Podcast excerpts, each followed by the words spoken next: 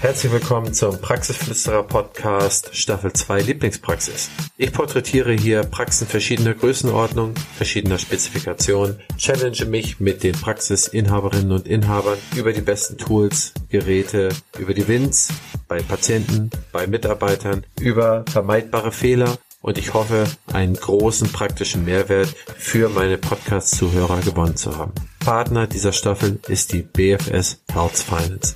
Viel Spaß beim Zuhören. Ich möchte eine sehr, sehr gute Kinderzahnheilkunde machen. Ich möchte einfach Kinder behandeln, die woanders als unbehandelbar gelten. Das hinbekommen. Und ich erkläre meinen Kollegen auch immer, ich lege den Grundstein für die zahnärztliche Zukunft. Das heißt, wenn die in ihrer Kindheit positive Erfahrungen gemacht haben und auch ein tolles Verhältnis zur zahnmedizinischen Behandlung hatten, die werden lebenslang einfache Patienten sein. Die werden treue Patienten sein, die werden regelmäßig gehen, die werden wahrscheinlich keine Angstpatienten werden. Und das ist das, was mir im Kern immer am wichtigsten ist in unserer Arbeit. Ja, das Kind steht im Mittelpunkt und ich tue alles dafür, dass es einfach einen guten Start in die Zahnmedizin hat. Gast meines heutigen Podcastes ist Rebecca Otto.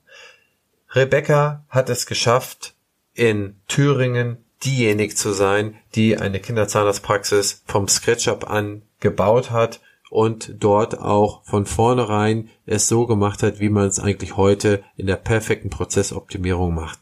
Sie hat vieles richtig gemacht, sie hat sehr, sehr viel gelernt, sie hat sehr, sehr viel in ihre Ausbildung investiert und wie man eine Kinderzahnarztpraxis führt, wie man sie aufbaut oder wie man sie überhaupt geplant hat, das erzählt Rebecca in dem heutigen Podcast. Sie ist eine tolle Inspiration für viele, denke ich. Und ich glaube, wenn man Rebecca zuhört, dann weiß man auch, wie akribisch man arbeiten muss, um dorthin zu kommen, wo sie ist. Viel Spaß beim Zuhören.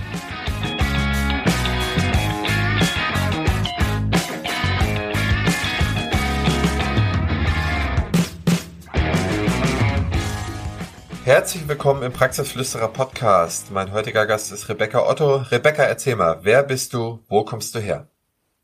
Hallo, also herzlichen Dank, dass ich heute dabei sein kann. Also mein Name ist Rebecca Otto. Seit kurzem sogar Dr. Rebecca Otto. Ähm, ich habe es noch geschafft zu promovieren und habe im Dezember noch verteidigt. Ähm, ich bin Kinderzahnärztin mit Leib und Seele und äh, komme aus Jena und habe auch hier meine Praxis für Kinderzahnheilkunde. Ja, und wenn man das jetzt mal ein bisschen ausführlicher beschreiben würde, bist du, also du bist in Jena geboren? Nein. Hast du auch in Jena, also wo hast du studiert? Oder erzähl mal, wo, hast, wo bist du geboren, wo hast du studiert? Genau, also ich bin ein Wendekind, um es mal so zu sagen. Ähm, ich bin in Sachsen-Anhalt geboren worden, in Sangerhausen. Meine Eltern sind mit drei Jahren dann mit mir umgezogen in den Thüringer Wald. Mein Vater ist Förster. Und wir haben ganz klassisch, äh, bin ich im Forsthaus am Waldesrand groß geworden. Und ähm, ja, man, keiner weiß in der Familie, warum ich in die Medizin gegangen bin, aber für mich war klar, ich werde Zahnärztin. Das habe ich mit zwölf auch jedem erklärt. Und als es dann darum ging, wo geht's hin, äh, welche Uni ist die beste, habe ich dann Göttingen gewählt. Also ich habe in Göttingen studiert Zahnmedizin. Okay. Hast du denn schon als äh, kleines Mädchen festgestellt, irgendwie du puzzelst gerne, kannst gut Lego basteln oder kannst gut schnitzen? Also irgendwas muss dich ja daran fasziniert haben, dass du sagst, ich möchte, mein Vater ist zwar Förster und ich kann vielleicht äh, Stöcke schnitzen, aber äh, warum dann Zahnärztin? Ähm, das, der Weg ist ein bisschen was anderes. Ich wollte ursprünglich immer Ärztin werden. Das war eigentlich immer mein Ziel. Ähm, das war auch schon sehr, sehr früh mein Ziel. Ähm, ich habe mit meinem Vater ist Jäger, ich war mit meinem Vater im Wald, ich habe mit ihm die Tiere zerlegt. Ähm, das, was man so macht als äh, Jägerskind. Es hat mir damals schon Spaß gemacht und ich hatte dann ein blödes Erlebnis bei unserem Hausarzt, der sehr gemein einfach zu mir war. Und ich war dann so beleidigt, dass ich rausgegangen bin, so jetzt habe ich gesagt, jetzt werde ich nicht mehr äh, Ärztin, sondern ab heute wäre ich Zahnärztin. Warum auch immer. Ich habe das natürlich auch immer ein bisschen verknüpft mit, man kann da unabhängig sein und so. Und äh, ja, und habe dann mit zwölf Jahren entschieden, ich werde Zahnärztin und habe diesen Weg ganz konsequent auch verfolgt. Und ich glaube, meine er Eltern ganz oft in den Wahnsinn getrieben, weil ich dann meinen Eltern gesagt habe, ich muss die Schule wechseln, ich muss auf das Internat, ich brauche Latein und äh, ich müsste jetzt dorthin gehen. Und meine Eltern waren manchmal ein bisschen überfordert mit den Vorgaben, die ich ihnen gemacht habe. Aber ich bin, habe einfach das gemacht, was so möglich war und äh, bin dann da vorangeschritten. Okay, ja, sehr cool. Also das heißt, mit zwölf wusstest du schon, okay, nicht mehr Arzt, ich werde mhm. Zahnarzt und mhm. Dann bist du tatsächlich dann irgendwo ins Internat gegangen oder bist du dann dort äh, vor Ort weiterhin zur Schule gegangen? Die Möglichkeit, in Internat zu gehen, gab es halt nicht. Also ging nicht. Ähm, das ähm, war einfach nicht möglich für meine Eltern. Und ich habe dann überlegt, wie kriege ich das irgendwie gewuppt. Ähm, ich habe gesagt, okay, ich nehme jetzt mit an der Schule, was ich mitnehmen kann. Und habe mich dann bei der Bundeswehr beworben. Auch ein lustiger Schwenk. Ähm, bin dann natürlich äh, eingeladen worden, auch zum Offizierstest. Man, wenn man studieren will über die Bundeswehr, hieß es damals noch zwölf Jahre, Offizierslaufbahn. Und war dann auch in Köln zu diesem Einstellungstest. Und ich war auch gut vorbereitet. Ich war früher Leistungssportlerin. Ich habe äh, Skilanglauf gemacht. Und äh, also Sport war nicht das, wo ich dachte, ich habe da ein Problem. Es war auch nicht Sport, was mich rausgekickt hat sondern ich bin im Psychologentest gescheitert. Und äh, ja, heute verstehe ich das, ja, äh, weil ich musste einen Aufsatz schreiben zum Thema Gehorsam und Unterwürfigkeit. Und äh, da hat's mich irgendwie rausgekickt. Okay, okay. ja, spannend. Das heißt, da bist du dann nicht da bist du dann nicht diese klassische äh, Stabsarztkarriere gegangen, sondern hast dann, ja, wie gesagt, bist dann nach Göttingen gegangen, hast dann ganz regulär studiert. Gut, dann warst du in, in Göttingen. Hat dich da denn schon irgendetwas in Richtung der Kinderzahnheilkunde gebracht oder erzähl mal von dem Studium, also hat dich da irgendwas geprägt, wo du sagst, okay, in dem, dem Bereich fandest du es spannender oder würdest du es mhm. besser finden? Also das Studium, würde ich immer heute sagen, war echt eine Erfahrung für mich, weil ich mich da ganz schön durchbeißen musste. Für mich war das Handwerkliche manchmal etwas, was äh, wirklich eine Herausforderung war. Ich habe also wirklich viele, viele Stunden, also wenn ich was will, dann kann ich sehr, sehr ehrgeizig sein, habe viele, viele Stunden und Nächte gesessen, um diese Arbeiten zu machen. Und gerade Prothetik war etwas, was immer die größte Herausforderung war für mich im Studium und mich auch am meisten frustriert hat. Und durch Zufall gab es im siebten Semester eine Vorlesung zum Thema Kinderzahnheilkunde. Ich habe studiert von 1998 bis 2003 und äh, das war dann so um 2001, 2002 hörte ich vom Thema Kinderzahnheilkunde und habe auch gehört, es gibt Kinderzahnarztpraxen. Und dann dachte ich, Mensch, das ist etwas, was spannend ist und habe dann damals angefangen, das mir anzugucken, zu recherchieren und ich musste in Semesterferien immer jobben gehen. Ich habe praktisch immer in den Semesterferien Geld verdient, um im, im dann folgenden Semester die Materialien kaufen zu können, die Instrumente kaufen zu können. Und habe dann überlegt, wie kannst du das beides verbinden? Und habe dann praktisch zwischen dem achten und neunten Semester mir einen Job in München gesucht, um in München in Kinderzahnarztpraxen zu hospitieren. Habe dann während des Studiums schon äh, in Kinderpraxen hospitiert, nebenher hatte ich einen tollen Job bei BMW, wo ich dann praktisch so jonglieren konnte mit den Stunden, dass ich ein Teil in den Praxen war und ein Teil in der Arbeit und habe das zwei Semester in den Semesterferien lang gemacht äh, und habe mir das dann immer schon mal angeguckt und wusste dann auch schon im Studium, das wird genau deins werden. Ja, also Kinderzahlkunde mhm. kannst du genau das verbinden, was deine tollen Eigenschaften sind. Du kannst Spaß haben und äh, du kannst einer Patientengruppe helfen, wo es sehr, sehr schwierig ist, herausfordernd ist. Und ähm, da wusste ich, ich werde Kinderzahnärztin. Das habe ich dann so siebtes, achtes Semester auch äh, relativ schnell beschlossen und überlegt, wie ich das dann jetzt weitermachen kann nach dem Studium. Mhm. Okay, ja, spannend. Das heißt, du hast ja dann auch eine Wohnung in München gesucht oder hast du irgendwo geschlafen? Ich meine, in der Zeit ist, wächst das Geld ja noch nicht auf den Bäumen, sodass du sagst, okay, ich kann mir das mal alles gerade in so einer Stadt wie München leisten. Ja, ja, als Student wird man kreativ. Also ich habe dann äh, in einer Studentenstadt gewohnt zur Zwischenmiete. Das heißt, andere Studenten, die in Semesterferien nicht da waren, deren Wohnung habe ich mir gemietet und habe dann für kleines Geld in einer Studentenwohnung in München gewohnt. Ja. Okay, cool. Mhm. Cool. Wie ist das denn? Also juristisch darf man dann auch schon, wenn man nicht fertig ist, äh, auch schon in der Zahnarztpraxis dann arbeiten oder darf man dann nur, also darf hospitieren heißt genau. man Ich habe auch wirklich nur hospitiert. Richtig. Also ich habe wirklich nur über die Schulter geguckt und bin mit offenem Mund dadurch immer gelaufen. Also ich habe so wie versucht, wie im Schwamm immer alles aufzusaugen. Ich war damals sehr fasziniert. Ich war in einer Praxis, die hatten eine eigene Kinderpsychologin im Team. Das fand ich schon echt spannend. Das ist krass. Das ist krass, ja. Und was für Arbeiten hat die Psychologin gemacht? Also was hat die, hat die mit den Eltern eher gesprochen oder eher mit den Kindern? Manchmal muss man mit beiden sprechen. Das ist ja das Herausfordernde. dass ich ein bisschen eigentlich mehr Patienten habe als in einer normalen Praxis. Ich habe ja eigentlich die Eltern äh, und die Kinder. Ja, und man muss ein bisschen rauskriegen, wer hat eigentlich hier vielleicht ja das größere Problem in diesem Raum. Und äh, das hat die Psychologin dann manchmal auch gelöst. Die war natürlich dann auch immer schon für die Vorbereitungen da, ähm, um Kinder auf Termine vorzubereiten, auch auf vielleicht oder auch Kinder, die schlechte Erfahrungen hatten, um das wieder aufzubereiten. Ja. Das fand ich damals sehr faszinierend, okay. dass die auch mit so einem psychologischen Ansatz gearbeitet haben in der Praxis. Also kann man sich das so vorstellen, dass man sagt, okay, mein, mein Kind hat Angst vor der Spritze, vor der Betäubung und dann spricht das mit Psychologen mit dem Kind? Oder ist das jetzt zu, zu einfach gedacht? Hm, es ist manchmal ein bisschen komplexer. Man muss ja überlegen, warum hat es Angst vor der Spritze? Gibt ja mehrere mhm. Gründe. Hat es das erlebt oder hat Mama gesagt, dass eine Spritze ganz schlimm ist? Wo kommt diese Angst jetzt her? Also manchmal muss man ein bisschen gucken, in die Tiefe graben und äh, überlegen, wie man das auflösen kann, dieses Bild, was die Kinder, man muss wissen, Kinder denken sehr oft in Bildern. Die sind nicht so rational wie wir und äh, das ist, ändert sich auch in Lebensphasen, ja, diese Bilder. Und man kann Angst auch übertragen bekommen, ohne sie erfahren zu haben. Ja, und mhm. äh, das ist äh, manchmal immer so ein bisschen der Knackpunkt, um das rauszubekommen. Okay, super spannende Erfahrung hast du ja da schon gemacht. Also aber auch da stringent mit zwölf Zahnärztinnen, äh, dann einen Kurs gesehen, Kinderzahnärzt, äh, äh, Kinderzahnheilkunde und dann nach München, um zwischen den Semestern zu hospitieren. Gut, dann ging der Weg natürlich dann direkt weiter. Das heißt, nach Göttingen bist du wohin gegangen und hast was gemacht? Mhm. Mir war klar, dass ähm, äh, wenn ich Kinderzahnheilkunde machen will, muss ich halt schnell und zügig arbeiten. Das heißt, eigentlich sind Kinder die schwierigsten Patienten, weil man hat wenig Zeit und die sind halt kommunikativ noch anspruchsvoll. Mhm. Also bin ich in eine Erwachsenenpraxis gegangen. Ich habe also zwei Jahre eine Assistenzzeit in einer allgemeinzahnärztlichen Praxis gemacht, hier in Thüringen.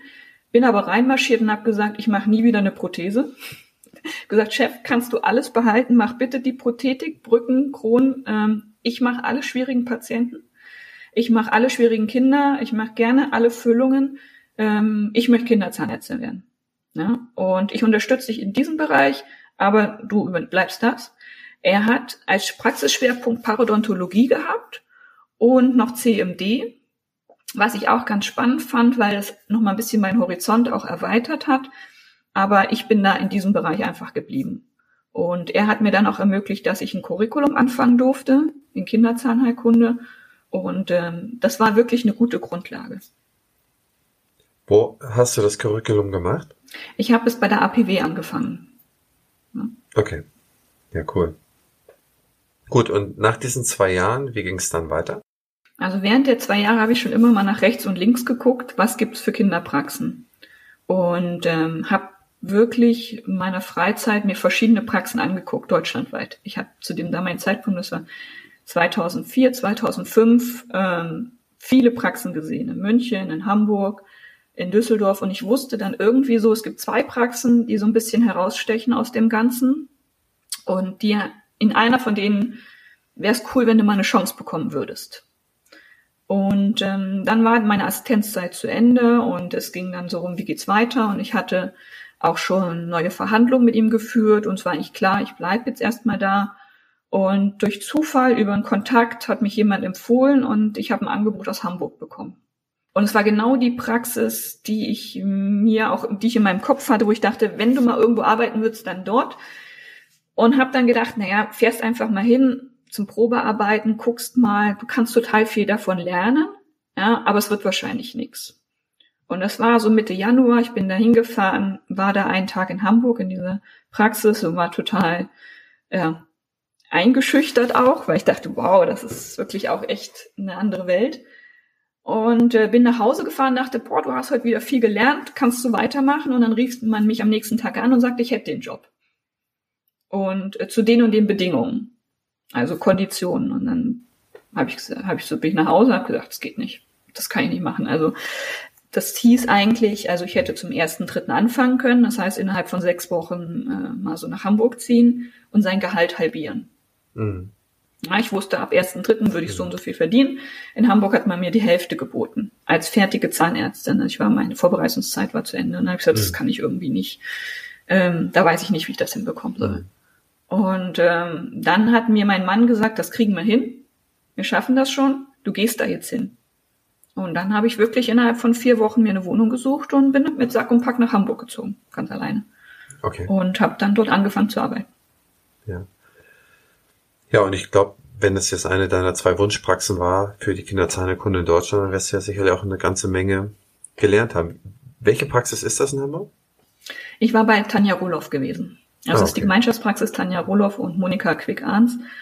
Und äh, ich denke, Tanja Roloff ist in der Kinderzahnheilkunde in Deutschland ja auch ein Begriff. Ist bekannt, ja. Auf jeden Fall, ja. Genau. Super Ruf, Und ja. äh, die hat mir alles beigebracht, auch was ich jetzt kann. Also da habe ich auch Ja. äh, wirklich großen Respekt davor, dass ich das lernen durfte. Mhm.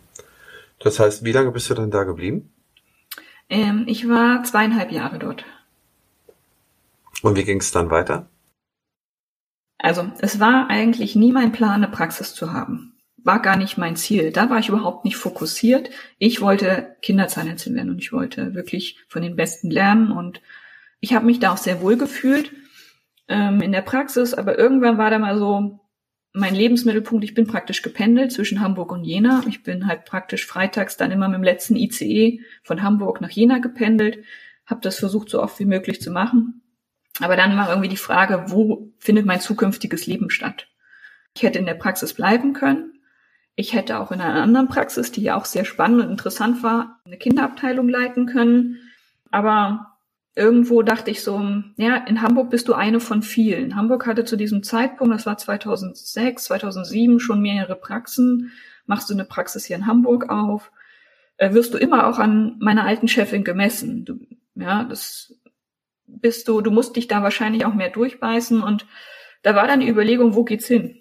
Ja, wo führt dich dein Weg weiterhin? Und äh, dann haben wir eine Weile überlegt, was könnte ich machen?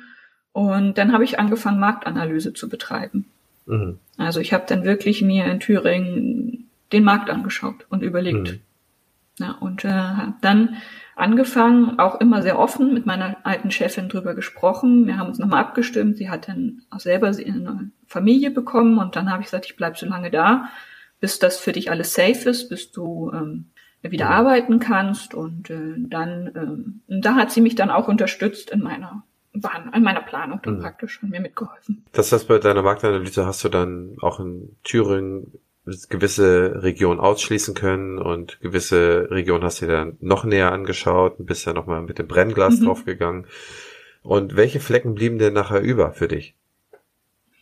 Das war ganz witzig, wenn man sich heute guckt, wie Marktanalyse gemacht wird, denke ich immer, mein Gott, das hast du alles selber gemacht.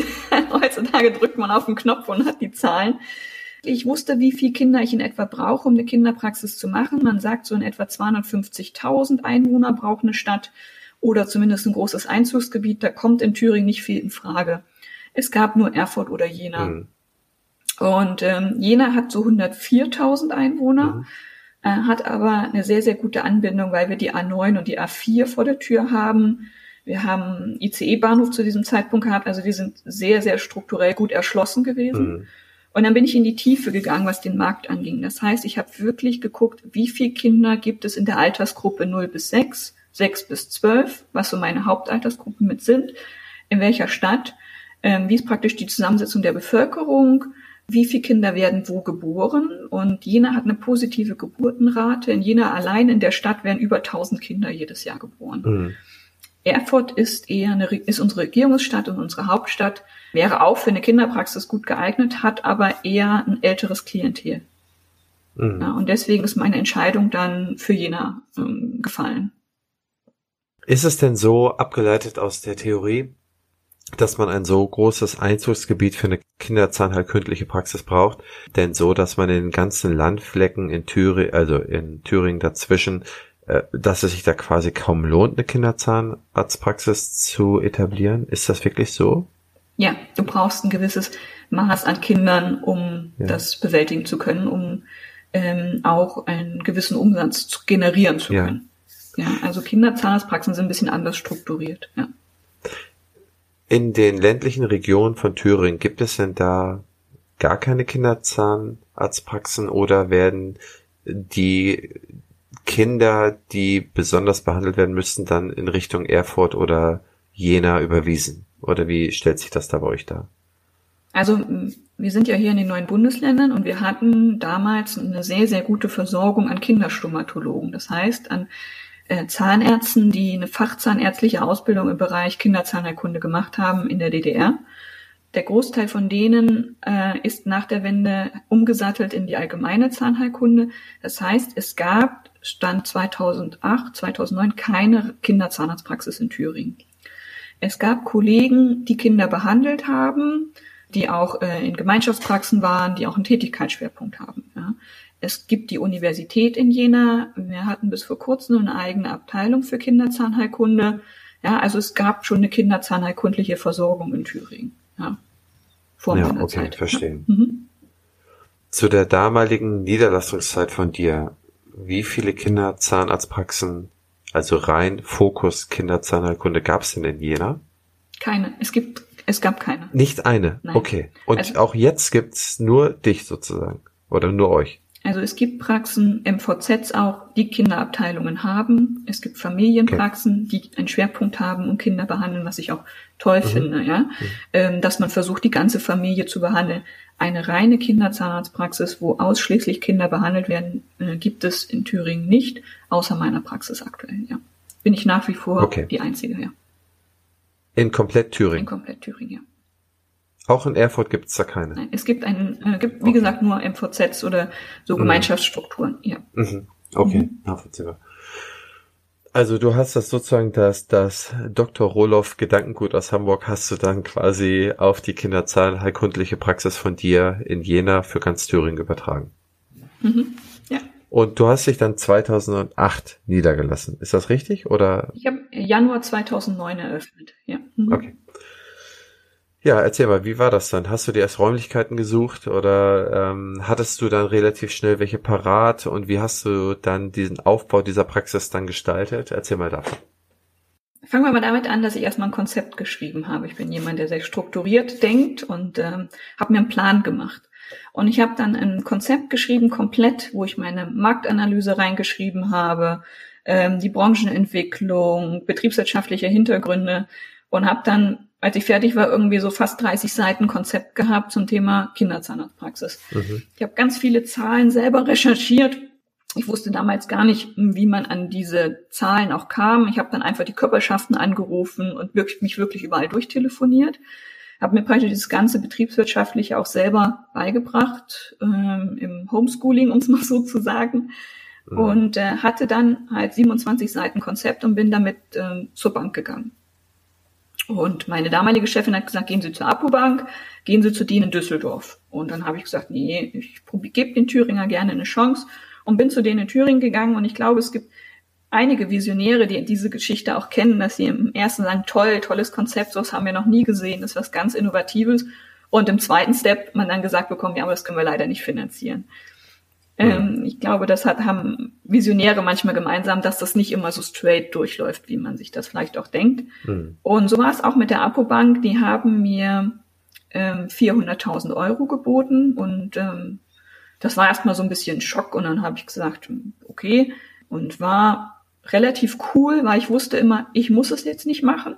Ich kann auch noch warten. Ich habe überhaupt gar keinen Druck.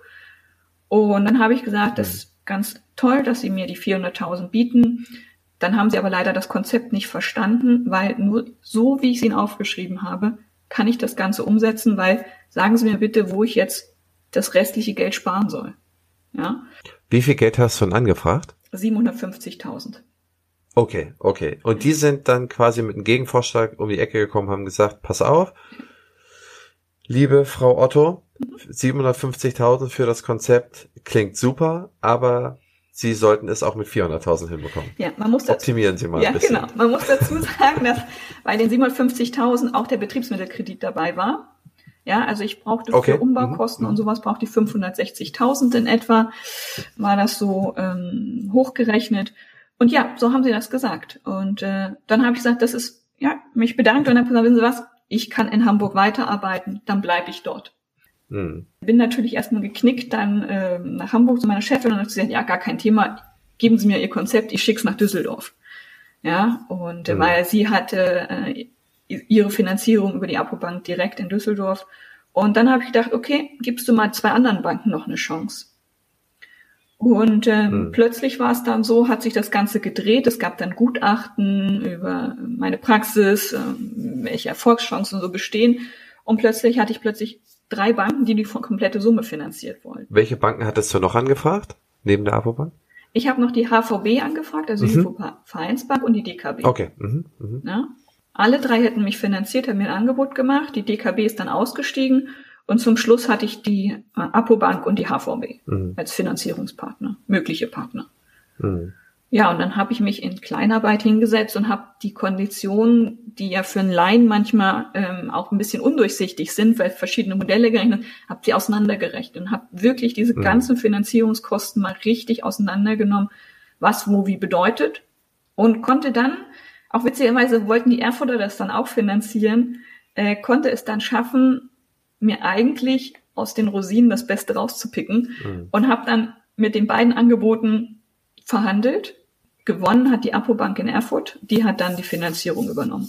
Okay. Ja, und als ich die Zusage hatte, bin ich dann losgegangen, habe Räumlichkeiten gesucht. Was hast du damals an Zinssatz bezahlt? 2009? Hm, wenn ich mich, es waren bei um die vier Prozent. Boah, Wahnsinn, wenn man überlegt, dass heute Finanzierung bei ein Prozent weggehen. Ja, genau. Ja, das ist Wahnsinn. Mhm. Okay. Mhm, ja.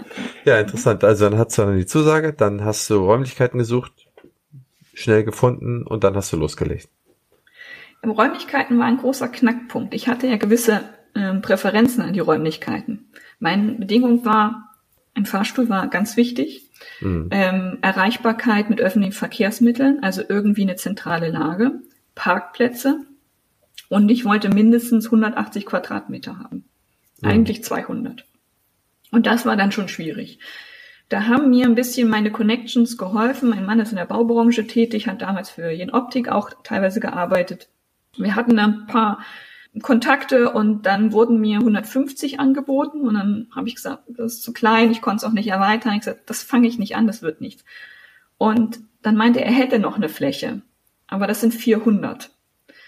Mhm. Und dann habe ich gedacht, wuh, 400 ist eigentlich, das ist ein bisschen groß für den Anfang. Und dann ja, was machst du jetzt? Und dann haben wir das gerechnet und dann ist der Mietpreis so attraktiv gewesen, dass ich dann gesagt habe, okay, ich nehme die 400.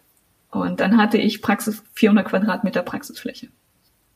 Konntest du ihn sofort ausnutzen oder hast du da erstmal so ein bisschen was abgesperrt äh, als Erweiterungsfläche?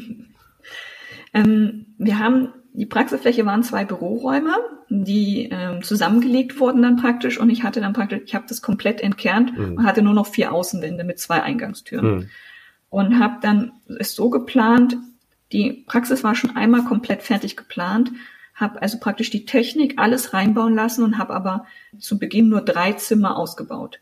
Mhm. Äh, in den anderen Zimmern, ich habe praktisch noch drei Zimmer vorgehalten, ich habe insgesamt sechs Behandlungszimmer, da lag die Technik schon, so dass ich wusste, okay, wenn der Bedarf dann da ist und ich mich vergrößern werde, stelle ich nur noch einen Stuhl rein, die Installation ist da, äh, schließen alles an und dann kann das Zimmer relativ schnell ähm, dann laufen. Also ich habe mit hm. drei Zimmern dann 2009 gestartet. Okay, ja, cool. Ja, und dann hast du Angestellte, hast du rekrutiert und dann bist du mit einem, mit wie vielen Leuten im Team bist du dann gestartet? Außer dir? Ich bin 2009 mit drei Angestellten gestartet. Davon war eine Mitarbeiterin am Empfang und zwei zahnärztliche Mitarbeiter, also zahnärztliche Assistenzpersonal. Ja. Mhm. Okay.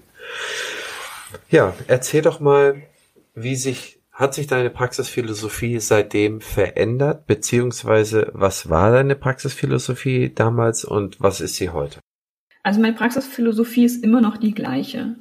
Ich möchte eine sehr, sehr gute Kinderzahnheilkunde machen ich möchte einfach Kinder behandeln, die woanders als unbehandelbar gelten, das hinbekommen. Und ich erkläre meinen Kollegen auch immer, ich lege den Grundstein für die zahnärztliche Zukunft. Das heißt, wenn die in ihrer Kindheit positive Erfahrungen gemacht haben und auch ein tolles Verhältnis zur Zahn, zahnmedizinischen Behandlungen hatten, die werden lebenslang einfache Patienten sein. Die werden treue Patienten sein, die werden regelmäßig gehen, die werden wahrscheinlich keine Angstpatienten werden. Und das ist das, was mir im. Kern immer am wichtigsten ist in unserer Arbeit. Ja, das Kind steht im Mittelpunkt und ich tue alles dafür, dass es einfach einen guten Start in die Zahnmedizin hat. Sie kennen das sicher, Ihre Abrechnungskraft fällt aus, beziehungsweise wird krank oder kündigt und Sie müssen Ihre Abrechnung irgendwie handeln. Ich kann Ihnen da BFS-Clever empfehlen. Das ist ein externer Abrechnungsservice, der Battlesmart Financial Service, bei Spitzenzeiten beispielsweise. Oder wenn Sie sich auch ein bisschen mehr Unabhängigkeit in diesem Bereich erhoffen. Oder wenn Sie auch nur das Potenzial Ihrer Praxis mal antesten wollen. Probieren Sie es aus. In Bezug auf die Privatliquidation ist das sehr, sehr einfach möglich. Gehen Sie auf meinebfs.de und dort auf BFS Clever. Und nun viel Spaß beim weiteren Podcast. Ich meine, viele Praxen laufen ja so, dass, wie du vorhin das MVZ-Thema oder das Großpraxenthema erklärt hast, die Kinderzahnheilkunde wird mitgenommen, um später die, also um nicht nur die Eltern zu behandeln, sondern auch um später die Kinder in, in den Alter, wo, ja, ich sag mal, betriebswirtschaftlich betrachtet, man eine wirtschaftliche Wertschöpfung dann daraus gewinnen kann, um das dann zu mhm. entwickeln eine reine Kinderzahnheilkundliche Praxis stand ja immer unter dem, unter der Flagge, dass es eigentlich sehr viel altruistische Arbeit ist, dass man damit eigentlich wirtschaftlich ist es immer ein schwieriges Thema, um das da irgendwie umzusetzen. Das habe ich immer verstanden. Also Geld also auch in den Gesprächen, die wir bisher immer so hatten, Geld war nie ein Motiv, aber du musst es ja irgendwie wirtschaftlich ähm, so laufbar halten, dass du deine Mitarbeiter bezahlen kannst, sodass du deinen Miet- und Zinsverpflichtungen nachkommen kannst und so weiter. Das heißt, erzähl mal was dazu, wie war da dein Konzept, als du gestartet bist? Ganz interessant ist, ich habe zu meiner Praxiseröffnung alle jener Zahnärzte eingeladen. Es sind sehr wenige gekommen, aber die, die an diesem Tag da waren, sind heute noch Freunde. Aber es sind dann im Laufe der Woche viele Kollegen vorbeigekommen und es gab dann recht schnell auch so das Gerücht, da ist eine, die kam aus dem Westen, hat dann eine Millionenpraxis hingestellt und will nur Kinder behandeln. Wie will die denn ihr Geld verdienen? Wie will die denn überleben? Mhm. Also es zieht jetzt, glaube ich, auch so ein bisschen auf deine Frage so hinzu. Wie will die mit Zähne ziehen und Füllung, die nicht halten, wie will die klarkommen? Mhm mich hat das dann irgendwann ein bisschen genervt und habe dann auch gesagt, ich muss das nicht machen. Ähm, mein Mann hat einen tollen Job, ich mache das hier, damit ich beschäftigt bin. Aber natürlich war das nie mein Ziel. Mein Konzept war schon so, dass ich wirtschaftlich unabhängig bin und im dritten, spätestens im vierten Jahr auch wirklich aus den roten Zahlen raus bin. Gerne bleibe ich bei diesem Gerücht, dass Kinderzahnheilkunde nicht wirtschaftlich attraktiv ist, aber eigentlich ist das falsch.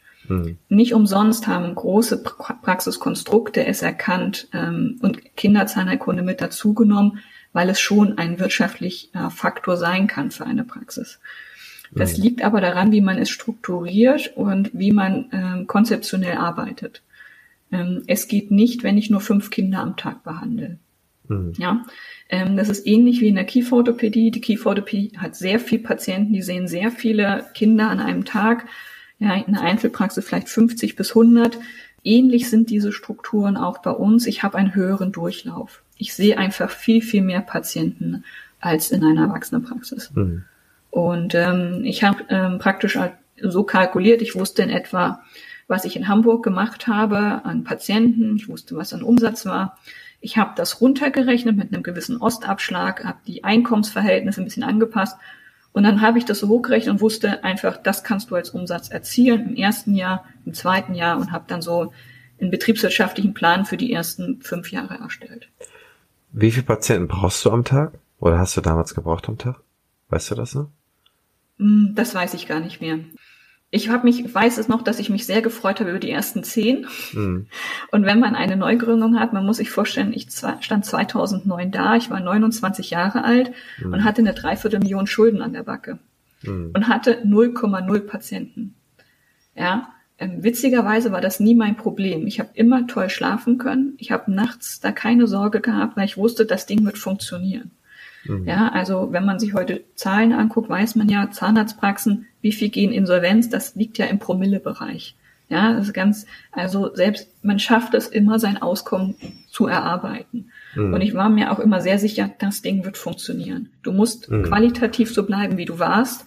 Du musst dir deinem Konzept treu bleiben, was du dir mitgenommen hast, äh, und das ganz einfach weitermachen. Ich habe dann nach fünf Monaten einen Artikel gehabt in einer Zeitschrift, äh, die man sonntags so im Briefkasten gehabt hat damals und ähm, da war ich auf dem Titel drauf und hatte an dem in diesem Monat 250 Neuanmeldungen. Wahnsinn. Ja. Und ähm, da ging es dann plötzlich, war wie so ein Knoten gelöst, sodass dann es stetig bergauf geht. Ja. Okay, also ich habe dazu zwei Fragen. A, mhm. die Feststellung nochmal zu ähm, dem schlecht schlafen können. Mhm. Denn ich glaube, das ist, wie du es gerade sagst, man ist 29, man hat da eine, eine Dreiviertelmillion an Schulden und es ist eigentlich noch nichts da und äh, man hat zwar eine gewisse Pufferzeit, aber viele, und ich merke es heute in den Gesprächen mit jungen Zahnmedizinern und jungen Zahnmedizinerinnen, das ist ein so großer Druckpunkt, der auf einem steht, dass man sieht, okay, eigentlich sind die ersten zehn Patienten, die brauche ich eh. Ich mache den, den ersten Centgewinn mit dem zwölften Patienten am Tag oder mit dem 17 oder mit dem weiß der Geier. Man muss da schon so justiert sein, eigentlich vom Kopf her, dass man weiß, ey, es passiert eh nichts weil wir halt 0,03 Insolvenzen haben pro Jahr. Das heißt, es ist, ähm, das sind noch nicht mal diejenigen, die berufsunfähig krank werden, fallen da runter. Mhm. Ne? Also das muss man sich mal überlegen. Ich kann gar nicht mehr weiterführen, aber ich habe sogar eine Zahl von unter dem nicht weiterführbaren Praxen, die in die Insolvenz gehen. In welcher Branche der Welt gibt es das? Gibt es ja mhm. eigentlich gar nicht. Und da ähm, finde ich das immer ganz interessant, was denn da so ein bisschen die Gründer-DNA ist. Du sagtest ja schon, du konntest keine Sekunde schlecht schlafen. Aber woran lag das? Lag das, dass du sagst, okay, mein Mann und ich hatten eh die Sicherheit, dass wir es im Zweifel ausstellen können? Oder war es wirklich die tiefe Überzeugung des Konzeptes, dass das eigentlich gar nicht schief gehen kann? Nee, also mein Mann und ich waren finanziell komplett miteinander getrennt und er hat nirgendwo eingestanden für mich. Er war zu dem Zeitpunkt auch selbstständig, sodass wir immer dafür gesorgt haben, dass wir wirtschaftlich komplett separat sind. Egal was bei wem passiert, ähm, man reißt den anderen nicht rein. Mhm. Das war mir persönlich auch immer wichtig, dass ich unabhängig bleibe. Aber ganz ehrlich, eine Dreiviertelmillion Schulden. Ich fahre das Ding vom Baum und ich habe dann immer gesagt, okay, was passiert dann? Dann mache ich eine Privatinsolvenz, mache so und so viele Jahre, trage ich das dann ab und mhm. arbeite halt zu einem kleinen Geld als angestellte Zahnärztin. Das wäre der Worst Case. Mhm. Wie schlimm mhm. ist das? Ja. Mhm. Und ähm, das ich wusste keinen Fall, wo das passiert war. Und äh, das versuche ich auch. Ich begleite den einen oder anderen bei seiner Praxisgründung. Ich versuche auch Jungen, ich kenne das, was du erzählt hast, ich höre das auch immer wieder, ähm, versuche ihnen Mut zu machen, indem ich ihnen mein Beispiel vortrage mit jemand, der in einer Region was ganz Besonderes, Exotisches gemacht hat, was es dort nie gab und hab's geschafft. Hm. Man kann heutzutage eine gute Landpraxis übernehmen und erstmal hm. einsteigen als Angestellte arbeiten und dann einfach so Stück für Stück in Ruhe darüber gehen. Ähm, man muss ja nicht so ein Ding fahren gleich, wie ich es gemacht habe, aber ähm, Selbstständigkeit ähm, sehe ich heutzutage immer noch als ähm, eine Form der Berufsform, die ihre absolut ihre Berechtigung hat und ähm, auch wirklich immer erfolgreich ist. Ja, es ist ein Privileg, ja, es ist genau. eine, es ist eine Freiheit, ja. es ist der Schlüssel zur ultimativen Freiheit, genau. wenn ja. man mal ganz ehrlich ist. Ne? Ja, und so sehe ich das auch. Und ich habe aber immer an meinem Konzept festgehalten. Ich habe Gegenwind bekommen, teilweise auch starken Gegenwind, das muss man sagen. Äh, man hat mir das auch sehr, sehr nahegelegt, das nochmal sehr zu überdenken da habe ich mich dann, äh, habe dann gesagt, ich nehme diese Anregung natürlich mit und denke drüber nach. Vielen Dank. Genau, danke für die hilfreichen Tipps. Sie haben da wesentlich mehr Erfahrung, Sie sind ja auch schon wesentlich älter. Ähm, Sie wissen wahrscheinlich auch schon, wie das hier geht. Ich habe trotzdem dran festgehalten. Mhm. Ich habe mit diesem Konzept äh, 2009 auch äh, einen Preis gewonnen. Das war ein bisschen überraschend, damit habe ich gar nicht gerechnet. Ich habe zufällig hat jemand gesagt, Mensch, du hast so ein tolles Konzept geschrieben, es wäre auch schade, wenn es in der Schublade liegen bleibt. Und es gibt einen Thüringen Businessplan-Wettbewerb. Reich dein Businessplan mal ein. Hm. Und dann habe ich mal so geguckt, wer da eingereicht hat. Und wir haben ja viel Biotechnologien und wirklich viele ja interessante Firmen. Und da habe ich gedacht, naja, ich bin eine kleine Einzelpraxis hier, ein mhm. kleiner Zahnarzt, der hier mein Konzept bei so einem großen Thüringen-weiten Wettbewerb einreicht. Mhm ähm, im Endeffekt hat dieses Konzept gewonnen. Mhm. Ja, und ähm, ich habe dann diesen Preis gewonnen und war dann, das war eine witzige Anekdote, am nächsten Tag, das war Ende 2009, im Schafskostüm auf allen Thüringer Titelseiten der Tageszeitung. Im Schafskostüm, warum das? Ja, also wegen den Kindern war das? Ja, das äh, Scharf ist das Logo meiner Praxis. Ah, okay. Mhm. Und ich habe dort eine Präsentation, man musste sich dort präsentieren und äh, es gab dort Publikumspreis noch zu gewinnen und dann hatte ich mir eine Idee überlegt, sodass wir mit meinem Team im Schafskostüm auf der Bühne stehen. Okay. Und, coole Idee, ja, ja coole Idee. Ja, und dieses Konzept versuche ich auch immer anderen zu sagen, dass man kann damit wirklich erfolgreich sein. Und äh, ich glaube, Corona verändert noch mal ein bisschen was auch in der Gründer-DNA. Es macht noch mal was mit einigen, ja, weil wir eigentlich auch einen krisensicheren Job haben. Das muss man jetzt immer sagen. Also wir kommen hier wirklich, ich glaube, viel, viel besser durch als andere Bereiche, Branchen. Mhm. Und ähm, klar werden wir Schulden haben, aber man muss nicht so viel Schulden haben. Man kann auch mit deutlich weniger eine Praxis übernehmen und gründen und muss sie ja nicht komplett auf einmal haben, man kann es auch teilen. Ich finde das ganz interessant, wenn man, wo du gerade das, das Thema Schulden ansprichst und was das eigentlich bedeutet bei der Geldmengeninflation, die wir derzeit haben, und jetzt wird es vielleicht ein bisschen kompliziert, letztes Jahr haben wir, glaube ich, also 2021 haben wir in Deutschland eine Geldmengeninflation, also auf die EU betrachtet von 12 Prozent oder 14 Prozent gehabt. Das heißt, um diese 12 Prozent wieder mit Realwerten aufzufüllen, ne, also wir sind, das Geld ist 12 Prozent weniger wert, um das wieder aufzufüllen, musst du eigentlich 15, 16 Prozent mehr haben. Das heißt, auf deine Schulden berechnet, wenn du jetzt eine Million Schulden machst, und die Geldmengeninflation ist bei 12 bis 14 Prozent, dann sorgt ja allein schon diese Asset-Inflation dafür, dass dein Geld, das du jemand anderen schuldest, nicht mehr so viel wert ist wie zu dem Zeitpunkt, wo du das Geld hast als Schulden aufgenommen und hast in deine Assets, sprich in deine Praxis investiert. Wenn man sich diesen Kreislauf mal vor Augen führt, zusätzlich zu wie du so schön sagst, der Gründer-DNA oder und diesem krisensicheren, perspektivreichen Beruf, da kann man eigentlich gar nicht dran vorbeigehen an der Türklinke. Mhm. Es wird nur missverstanden, dass es häufig heißt, so in der Krise, was sollen wir denn da machen? Früher haben die Zahnärzte immer erzählt, das war so ein alter Spruch, den ich immer mal wieder gehört habe. Äh, ob der Russe kommt oder der Amerikaner, behandeln tun wir immer. Und äh, aber man sieht ja, dass selbst ein, ein Virus einen nicht stoppen kann, mhm. um die Behandlung durchzuführen. Also insofern, ich glaube, das ist wirklich eine Multiresistenz, die dieser, die dieser Beruf da irgendwie mit sich bringt. Und ich glaube, das muss man eigentlich noch viel mehr als Marktschreier heraustragen mhm. und ja, und, und ausmalen. Aber der zweite Punkt, den ich dir fragen wollte, ist, erzähl doch mal von deinem Konzept und erzähl doch mal, wie du dann mit, mit deiner Leidenschaft, die, die, diesen unbehandelbar geltenden Kindern zu behandeln, wie du damit deine quasi deine Praxis refinanzierst. Also an welchen Sachen, ähm, wo kann man denn daran Geld verdienen? Also löst das mal auf für mich. Hm, ich glaube, Geld verdienen steht ja beim, nicht unbedingt immer primär im Vordergrund, aber es trägt sich wirtschaftlich. Ja, ähm, es gibt mehrere Säulen bei mir in der Praxis und das war auch ein großes Umdenken auch für die Patienten oder Patienteneltern bei mir, die Kinder kommen zu mir und der erste Termin ist eine Beratung und wird nicht sofort sich auf dieses Problem gestürzt, sondern wir gucken erstmal, was ist überhaupt der Bedarf, wir analysieren den Bedarf und wir besprechen, wie es weitergeht. Und dann gibt es die ganz klassischen Behandlungen, es gibt aber auch Vorbereitungssitzungen, wo Kinder behandelbar gemacht werden. Ähm, wir haben Behandlungen mit Lachgas, mm, wo man Kinder, die ängstlich sind, äh, da behandeln kann und ihnen eine Behandlung ermöglichen kann. Ähm, ein Baustein einer Kinderzahnpraxis ist noch die Behandlung in Narkose ja, wo man dann wirklich diese ganz schweren Fälle und unbehandelbar Kindern, ähm, wo man die dann praktisch auch ähm, versorgen kann, die einfach aus Gründen, warum auch immer, es im wachen Zustand nicht schaffen äh, und man denen da helfen kann, so dass es mehrere Pfeiler praktisch gibt, den Pfeiler der Prävention, äh, der Vorbereitung, ähm, den Pfeiler der Lachgassedierung, mit Sedierung zu arbeiten und den Pfeiler der Narkosebehandlung. Und diese drei Punkte tragen das dann so praktisch so zusammen, dass man dann das finanzieren kann und dass es wirtschaftlich ist. Man muss wissen, in der Narkosebehandlung mache ich in kurzer Zeit eine Komplettsanierung. Das heißt, ich behandle teilweise auch mal 20 Zähne. Äh, und in meiner Praxis ist so die Prämisse, das darf nie länger als zwei Stunden sein. Im Durchschnitt sind es bei mir eine Stunde, die so eine Komplettsanierung dauert. Das heißt, ich mache in einer sehr, sehr kurzen Zeit ähm, einen etwas höheren Umsatz ja, ähm, der allerdings nur im konservierend chirurgischen Bereich liegt. Das muss man auch wissen. Ich habe kaum eine Prothetik. Prothetik liegt bei mir im Promillebereich.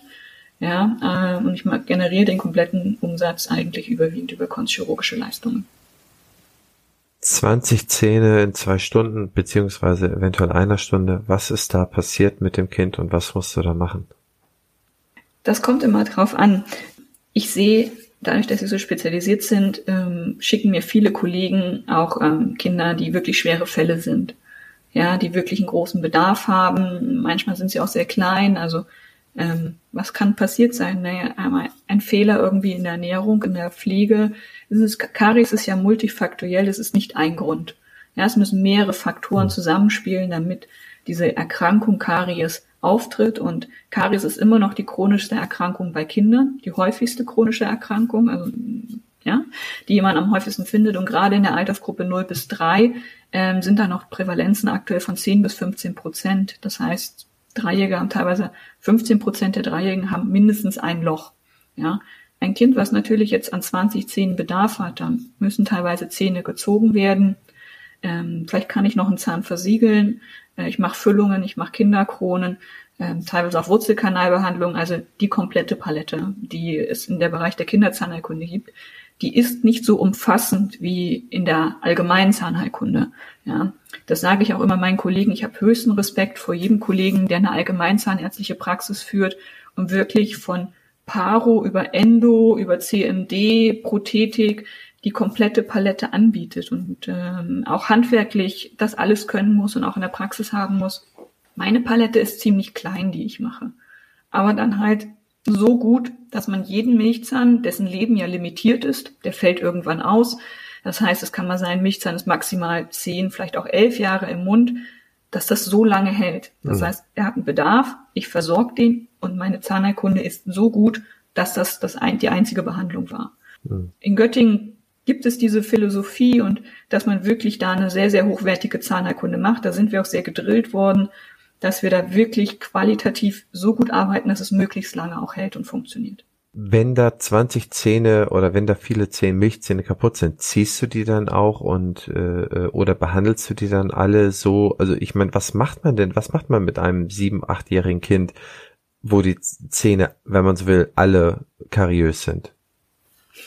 Ich mache das, was notwendig ist, ja, damit das Kind schmerzfrei ist und entzündungsfrei ist. Ja, und ähm, dann können halt Füllungen gemacht werden, es können Kinderkronen gemacht werden. Ja, es können teilweise müssen auch Zähne gezogen werden, die einfach nicht erhaltungswürdig sind. Mein Ziel ist, dass nach meiner Behandlung das Kind kariesfrei ist, entzündungsfrei äh, und gut essen, trinken, sprechen, glücklich sein kann und auch seine mhm. Zähne gut pflegen kann. Mhm. Okay, verstehe.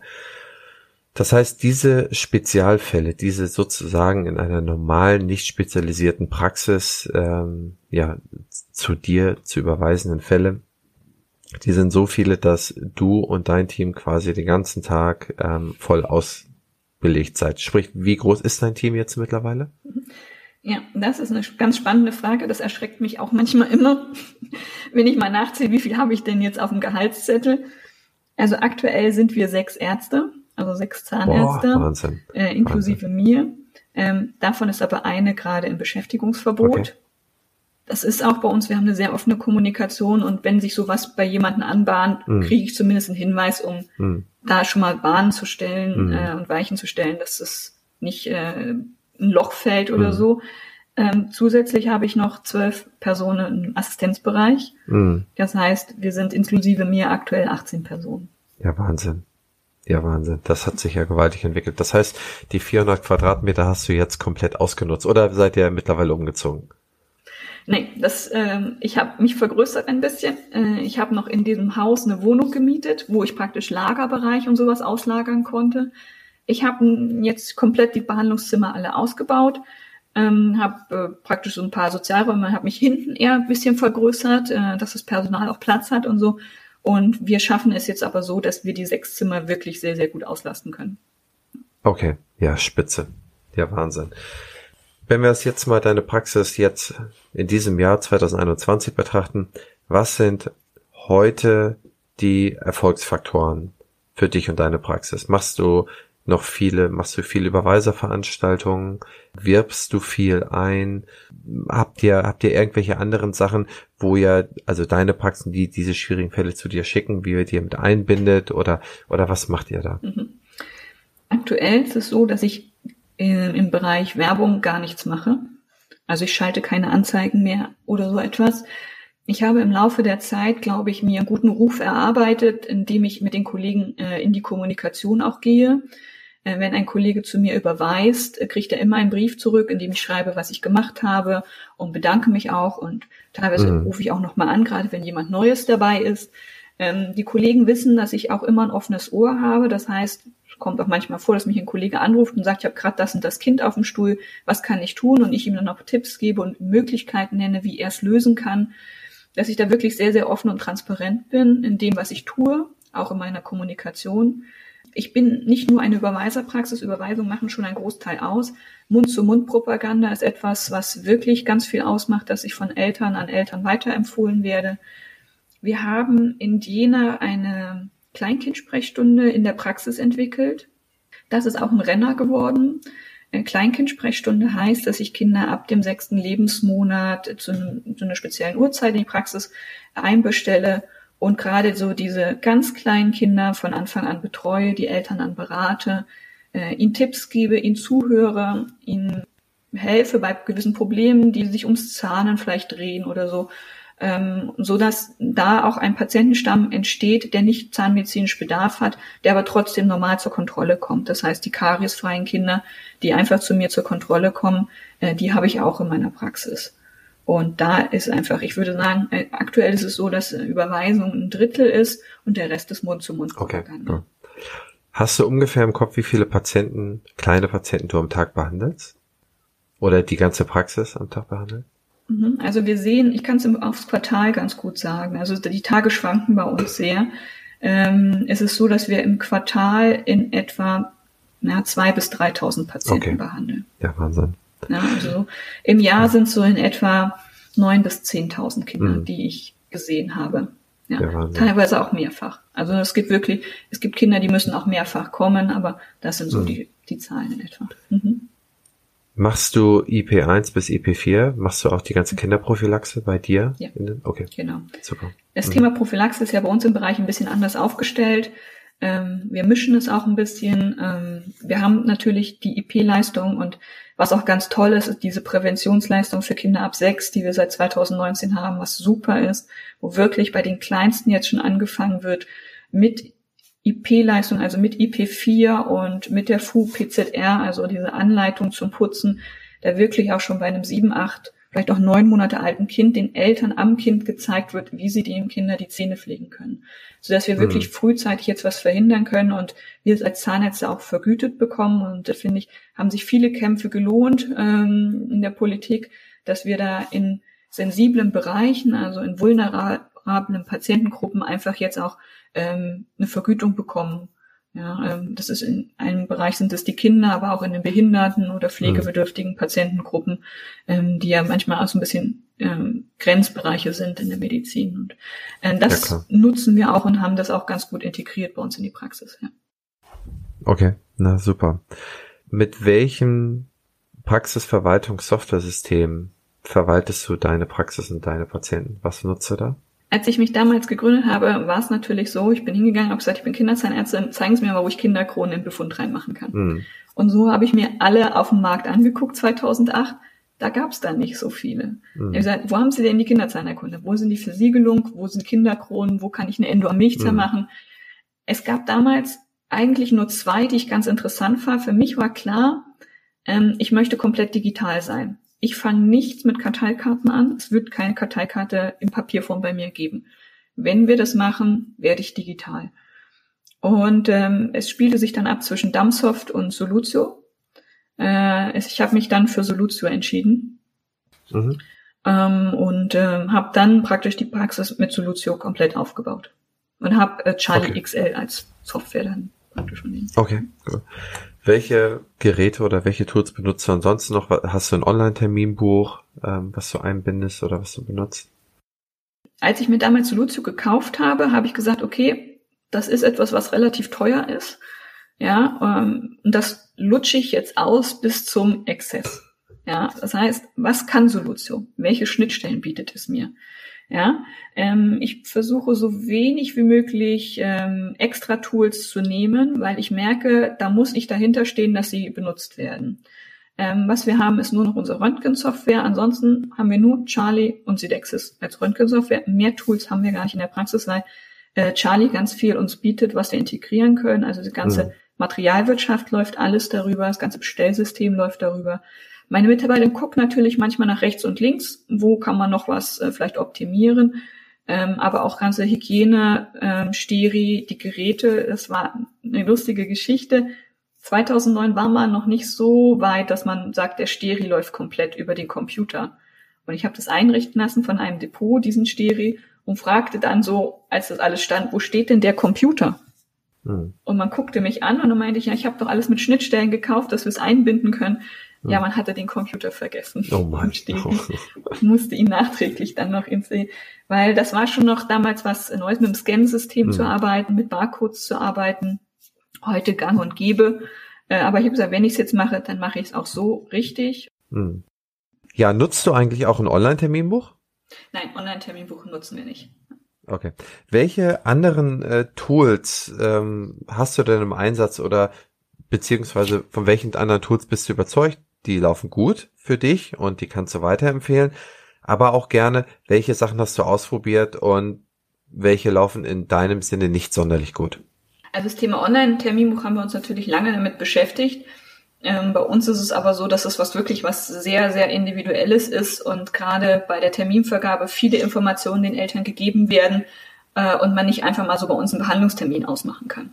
Ja, ähm, das ist, da, manchmal geht das einfach nicht, weil das Kind nicht kooperativ ist. Mhm. Und deswegen bleibt das was Persönliches und wird auch immer persönlich was sein.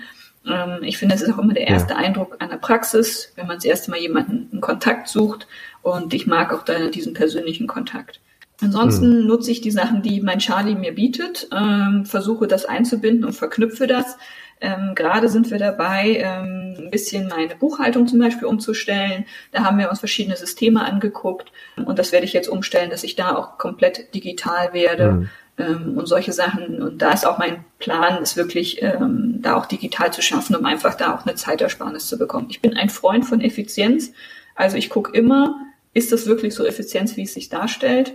Ja, äh, bin allerdings auch kein Freund von Dingen, die man umherfahren kann. Also wenn man gewisse Geräte irgendwie so einbinden kann, um das zu optimieren. Also ich habe zum Beispiel keine Kamera in der Praxis ähm, im Sinne von, dass ich da eine digitale Kamera am hm. Stuhl habe oder so etwas.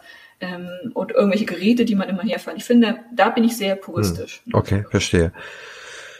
Kannst du denn irgendwelche Kurse oder Fortbildung, die du in den letzten 15 Jahren besucht hast, 10 Jahren besucht hast, kannst du die besonders empfehlen oder auch einige nichts besonders empfehlen? Gibt es da irgendetwas, was dich da mehr geprägt hat als, als ein anderer Kurs? Es gibt etwas, was ich, glaube ich, jedem Existenzgründer empfehlen würde, und das ist Abrechnung zu lernen. Mhm. Ähm, ich habe selber ähm, komplett die Abrechnung gelernt, von A bis Z. Ich habe die Daisy-Seminare besucht und ich finde, das war die beste Investition von allem. Ich habe die ersten Jahre die Abrechnung komplett selber gemacht. Das heißt, ich war dafür verantwortlich, was dann im Endeffekt auch reinkommt in meinen Laden. Ja, weil mhm. was abgerechnet wird. Ich kann, lass mir das auch nicht aus der Hand nehmen im Sinne von, wenn jemand krank wird oder so. Ich kann es immer selber machen. Mhm. Ja, bin dadurch auch ein bisschen unabhängig und ich kann es auch immer kontrollieren. Mhm. Ähm, das ist auch wirklich, sind das die Kurse, die ich immer wieder mache. Ich praktisch, ich gehe regelmäßig, nicht jedes Jahr schaffe ich es, ähm, ich gehe regelmäßig selber zu diesen Seminaren und höre mir immer an, was es Neues gibt. Natürlich mhm. höre ich nicht alle Themen, weil nicht alle Themen mich äh, berühren, aber gerade so GOZ, dass man wirklich GOZ, GOE, die ganzen Paragraphen, man muss da einfach fit sein, auch in der Argumentation gegenüber dem Patienten. Wenn ich da nicht sattelfast bin, sattelfest bin, äh, wird es manchmal schwierig, es dann auch dem Patienten zu erklären. Und ich finde, das ist die wichtigste Fortbildung, die man machen kann, ähm, Qualifikation etc. Ich finde, Betriebswirtschaft sollten wir können, wir Zahnärzte. Wir sollten uns das nicht aus der Hand nehmen lassen. Ähm, ich habe mir das selber äh, beigebracht, äh, wirklich eine BWA zu lesen. Das muss man einfach können und äh, äh, da sich nicht hm. vom Steuerberater sagen lassen, wie viel man sich jeden Monat überweisen darf. Ähm, ich finde, da gibt man sich in ein Abhängigkeitsverhältnis, was sehr sensibel ist. Ich bin sehr hm. zahlenaffin, natürlich. Mir macht das total viel Spaß. Mittlerweile ist es so, dass ich selber Kurse gebe auch im Bereich äh, Praxisgründen, da Kollegen berate äh, und äh, da als Referentin versuche auch den, die Tipps und die Erfahrungen, die ich gemacht habe, dann einfach immer den Kollegen auch weiterzugeben. Ja, sehr cool. Was ist denn für dich so als Zahnärztin und Unternehmerin typisch? Also wenn ich jetzt bei dir drei Mitarbeiterinnen fragen würde, würde ich sagen, was ist für die Rebecca typisch? Was würden sie mir sagen? Ganz interessant, wir hatten Donnerstag, Freitag gerade erst ein Seminar zu diesem Thema Kommunikation und was ist unsere Praxis und wir haben ganz viele Post-its gehabt zu diesem Thema, wo es darum ging, was meine Eigenschaften sind oder wie man mich beschreiben würde. Ganz klar ist, dass ich äh, effizient hm. bin, dass ich jemand ein Freund von Effizienzmaximierung bin, dass hm. ich sehr klar bin und strukturiert und dass ich natürlich immer hinter hm. meinem Team stehe. Ja, egal was passiert, äh, ich bin immer für die da, kümmere mich um die und ähm, das ist, glaube ich, etwas, was ich am meisten unterschätzt habe, als ich angefangen habe, Unternehmerin zu werden, dachte ich, ich bin hm. Unternehmerin. Das war ich sicherlich auch im wirtschaftlichen Sinne und betriebswirtschaftlichen Sinne, dass ich da Unternehmerin bin. Ich habe mich auch immer als Unternehmerin hm. gesehen. Hm. Natürlich mit dem Schwerpunkt, ich bin Zahnarzt, aber ich muss auch ein Unternehmen wirtschaftlich hm. führen. Ich habe aber diese Komponente Personal äh, total unterschätzt und habe da wirklich die letzten Jahre mich da äh, sehr intensiv damit beschäftigt, wie man äh, mhm. Führungsqualitäten hat, wie man ein Team zusammenstellt, wie man ein Team führt, mhm. so Leading-Qualitäten. Das muss man dann ab einer gewissen Größe einfach auch haben. Bei mir ist das wirklich schon angebracht, dass ich da wirklich eine gute Führungskraft bin, die äh, nicht autoritär führt, mhm. aber wenn es notwendig ist, sagen wir mal, das Ruder in die Hand nimmt, ansonsten rudern wir alle. Absolut. Gemeinsam. Machst du regelmäßige Mitarbeiterbefragung, also auch so anonymisierte Mitarbeiterbefragung? Nein, anonymisiert nicht. Wir machen, wir haben ein ganz klares äh, Gesprächssystem.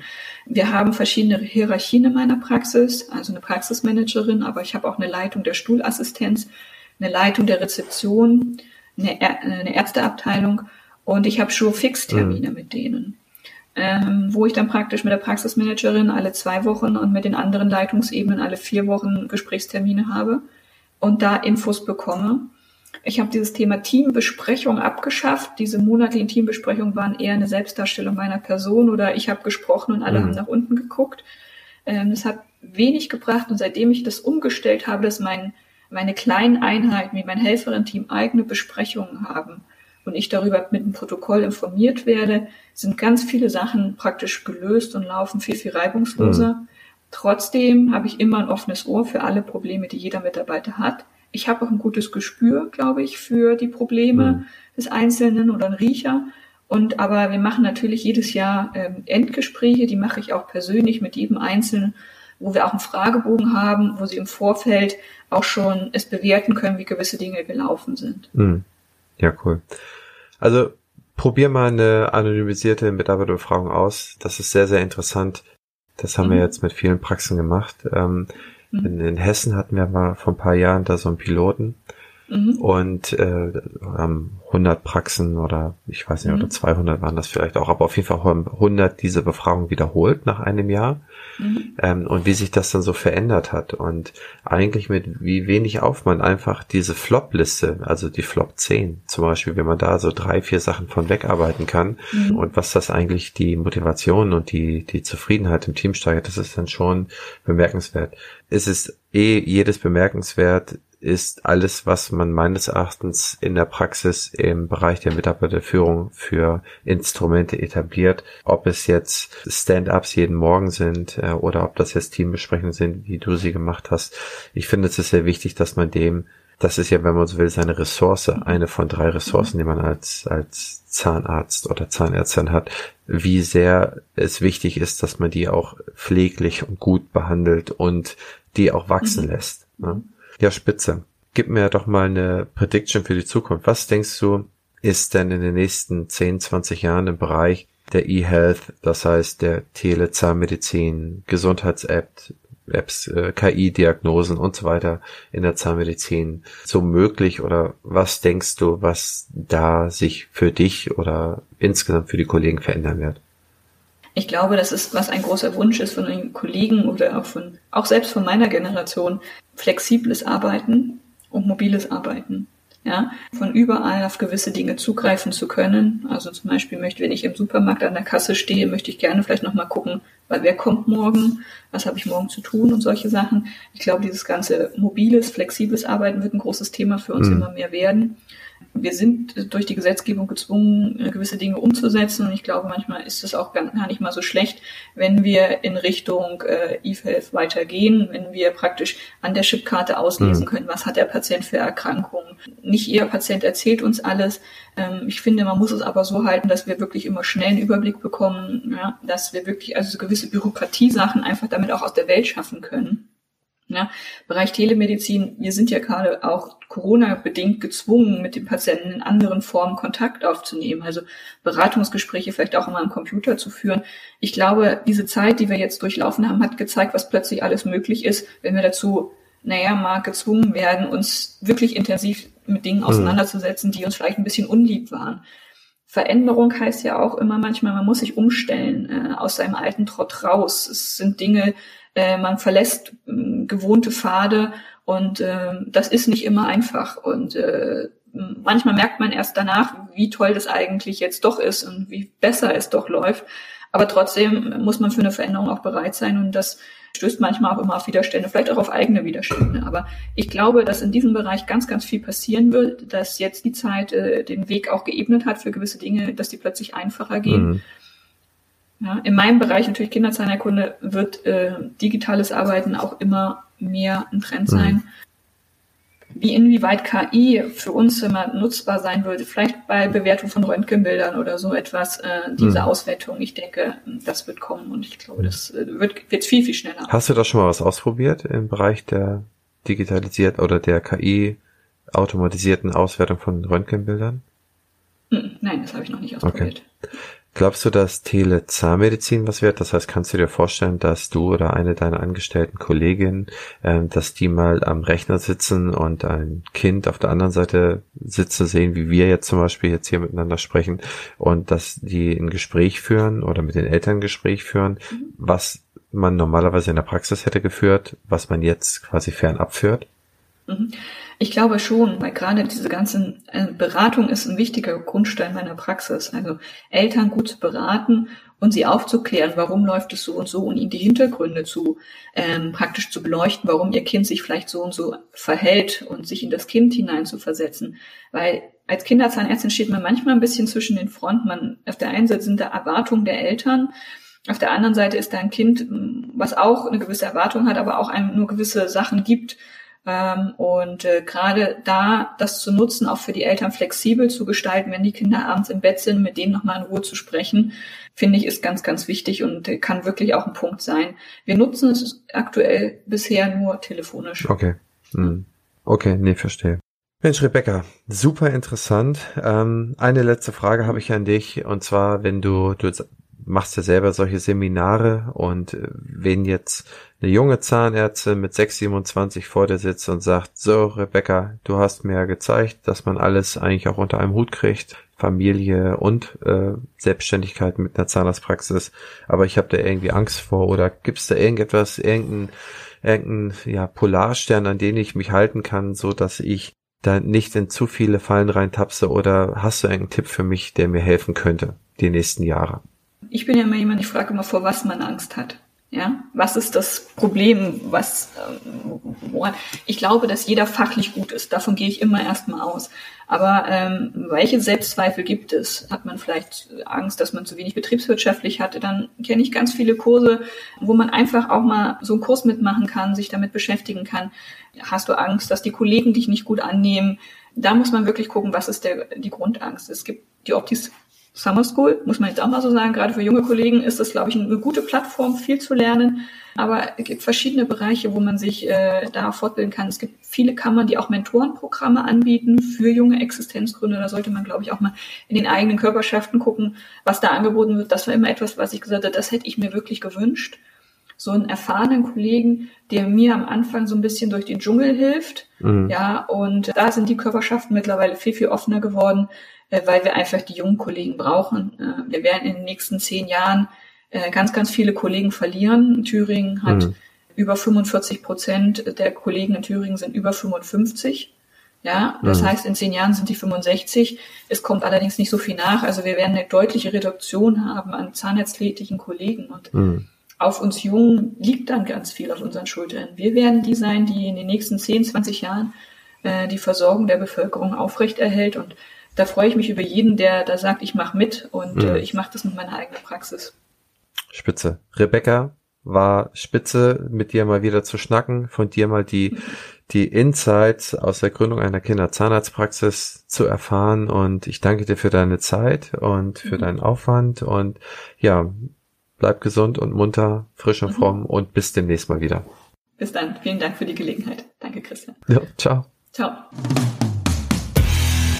Publisher dieses Podcastes ist die OptiHealth Consulting GmbH. Wir beraten in der Praxisabgabe, in der Praxisgründung, in der Prozessoptimierung, sei es MDR, sei es Hygiene, sei es QM, sowohl als auch in der Besserung der Customer Journeys, also in der Einbestellungssystematik, in der Neupatientengewinnung, als auch in der Bestandskunden, Bestandspatientenoptimierung und dergleichen. Wenn Sie beispielsweise mal Hilfe brauchen oder auch einfach nur schauen, wo steht Ihre Praxis und wie kann man sie weiterentwickeln, dann haben wir so etwas wie eine Potenzialanalyse. Da gehen wir in die Praxis rein, schauen uns alles an und geben Ihnen eine ganz klare Gangrichtung, wie Sie was erreichen können und wie Sie was heben oder bessern können. Ihr Christian Henrizi.